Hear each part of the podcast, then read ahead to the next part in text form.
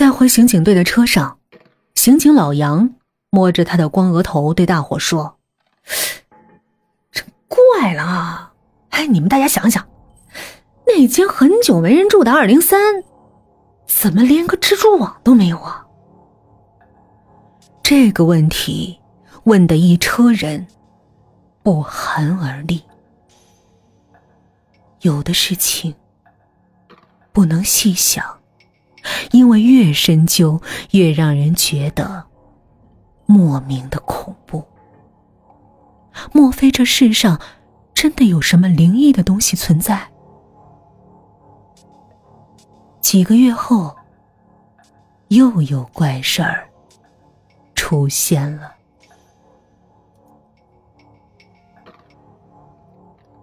黄小杰是学机电自动化的大二女生。在每天枯燥乏味的机械电子之外，他最喜欢的就是上网聊天在一个周末的下午，他的 QQ 上突然跳动着“花落无声”的名字。黄小杰想不起什么时候曾加过这个人，点开详细资料，上面只有这么几个字：“这家伙很懒，只留下一只眼睛。”怪异的语言立即吸引了黄小杰的好奇心。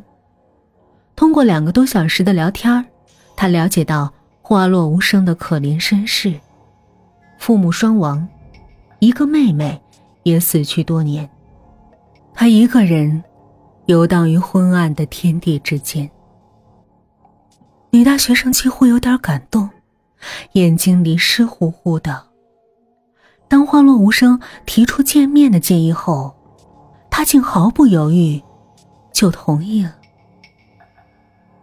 当夕阳的余晖在西方留下一抹阴森的暗红时，黄小杰在校门口见到了花落无声。花落无声站在一棵硕大的槐树下。苍白的皮肤印着英俊的脸庞，冷酷的气质有如一个杀手，足以令任何一个女孩怦然心动。黄小杰惊诧他英俊的相貌，同时也很奇怪，在他熟悉的校门外，怎么突然多了一棵大槐树？他们在校园外一个雅致的聊吧坐了下来。一番简短而客气的相互介绍之后，他们聊起了现代文学。对于感情，黄小杰并不陌生。她的男朋友是一个和她同系的普通男生。一年来，他们的关系总是不冷不热，缺乏激情。和男友相比，眼前这个英俊的男人，无疑更有感觉。他觉得自己的脸有点发热。晚上十点四十分，聊吧老板看着黄小杰和那个男人一起走了。付钱时，那个男人丢下一张百元大钞：“不用找了。”无意中露出手背上的褐色斑痕。看到出门时黄小杰挽起那个男人的胳膊，聊吧老板不禁感叹起女大学生傍大款现象的泛滥和庸俗。直到第二天的早晨，人们才再次见到了黄小杰。这个漂亮的女大学生的尸体。已经被吊上了南平八十五号前的大槐树。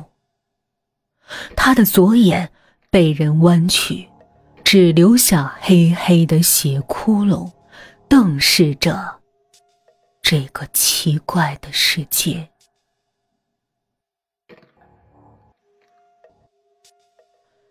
接到报案后，刑警队的李敏和几个同事。一同火速赶到现场，当他看到黄小杰的尸体同王娟一样晃晃悠悠的挂在南平八十五号前的大槐树上，李敏不禁伸手捂住自己因惊愕而合不拢的嘴巴。可怜的黄小杰也失去了左眼，白色、红色的液体几乎溢满了。血淋淋的窟窿，尸体随风飘摇。周围的围观群众议论纷纷，有人说：“这肯定是二零三室的凶宅里的恶鬼干的。老郑家的阴魂呐，这么多年都散不出去呀，真是怪事儿啊！”我听说呀，当年住二零三室的人被打瞎了左眼，那两个被害的女孩左眼也被人挖了。哎，你们听说没？没眼睛怪胎的事儿啊？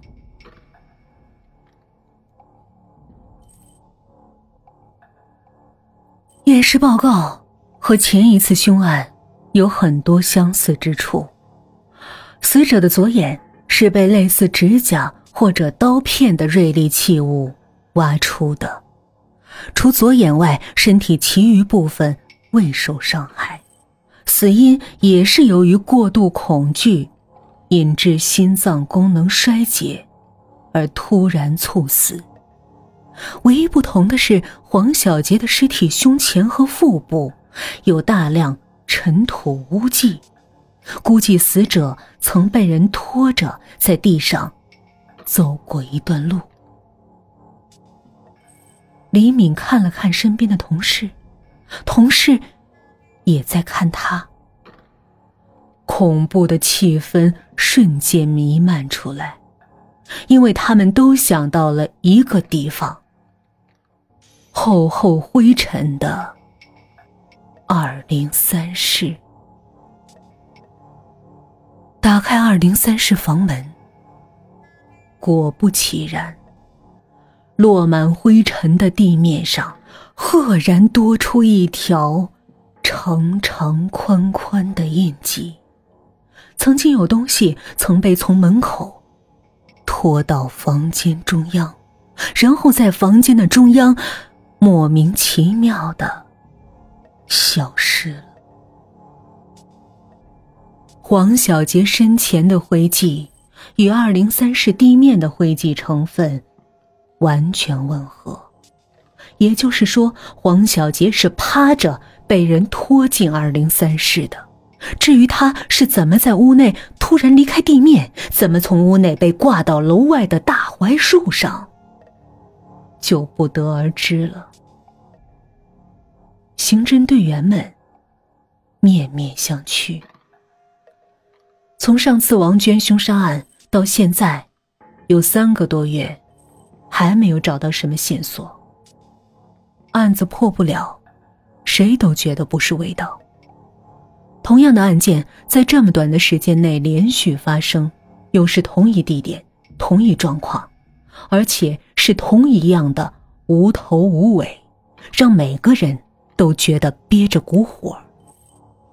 刑警老杨摸着自己发亮的额头说：“人活见鬼了，这个月奖金又泡汤。”李敏无奈的摇摇头。北窗外大槐树上的树叶也在随风飘动。